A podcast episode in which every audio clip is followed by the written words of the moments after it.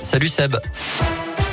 Salut Cyril, salut à tous et à la une de l'actu. Ces annonces n'ont pas vraiment calmé la colère des enseignants et des parents. Celle du Premier ministre hier, il a annoncé de nouveaux changements dans le protocole sanitaire. Dès aujourd'hui, trois autotests suffisent pour les cas contacts à l'école. Plus besoin d'un test antigénique ou PCR.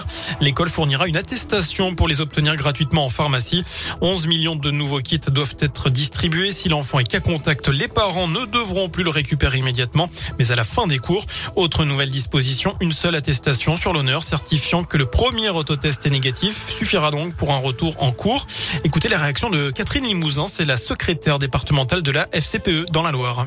On en est à la deuxième semaine de rentrée scolaire depuis 2022 et on se rend compte que voilà, l'actualité fait qu'il y a eu un troisième euh, protocole sanitaire. Les parents sont vraiment euh, au bout du bout. Il y a pratiquement un burn-out parental euh, avec ce changement de protocole. Donc même si dans le fond il y a certains allègements puisque les autotests suffiront, il n'en demeure pas moins que les problèmes de fond sont toujours présents, à savoir le manque de remplaçants dans les écoles puisqu'un certain nombre d'écoles sont fermées. Donc c'est vrai que les parents sont complètement perdus et euh, pour d'entre eux, c'est difficile, très très difficile de suivre. Et à l'échelle nationale, 10 453 classes sont fermées actuellement, c'est 2% du total. Par ailleurs, la présidentielle était au menu des discussions. Aujourd'hui, le Premier ministre, toujours lui, a réuni euh, tout à l'heure les différents partis politiques pour les consulter sur l'organisation de la campagne présidentielle, notamment sur les modalités de vote. Le sujet des 500 parrainages devait s'inviter dans la discussion. Jean-Luc Mélenchon a demandé hier une réforme rapide du système. Il n'a pas encore atteint le chiffre demandé, tout comme Éric Zemmour. Les deux candidats veulent rétablir l'anonymat des signatures qui était partiel jusqu'à une réforme de 2016. Dans ce contexte des menaces ou même des violences contre les élus, des faits qui se multiplient chez nous et partout en France, notamment en plein débat sur le pass sanitaire ou vaccinal. Plus de 300 plaintes ont été déposées par des élus, selon le ministre de l'Intérieur Gérald Darmanin. Au total, près de 1200 élus ont été pris pour cible dans les 11 premiers mois de 2021.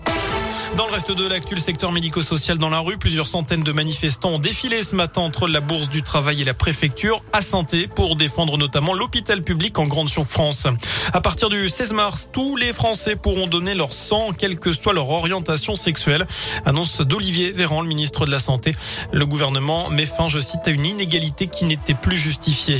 Enfin, on termine avec du sport, du cyclisme. Pas de Paris-Nice cette année pour Julien Alaphilippe. Le double champion du monde auvergnat ne sera pas à Saint-Just-à-Rambert notamment au mois de mars. Il a dévoilé hier son programme pour la saison à venir, avec tout de même un passage dans la région dès le mois de prochain. Il participera aux boucles Dromardèche les 26 et 27 février. Euh, premier gros objectif, les Ardennaises en avril, avant de se projeter sur le Dauphiné, les championnats de France et le Tour de France cet été, où il visera à nouveau des victoires d'étape. Voilà pour l'essentiel de l'actualité. Excellente fin de journée.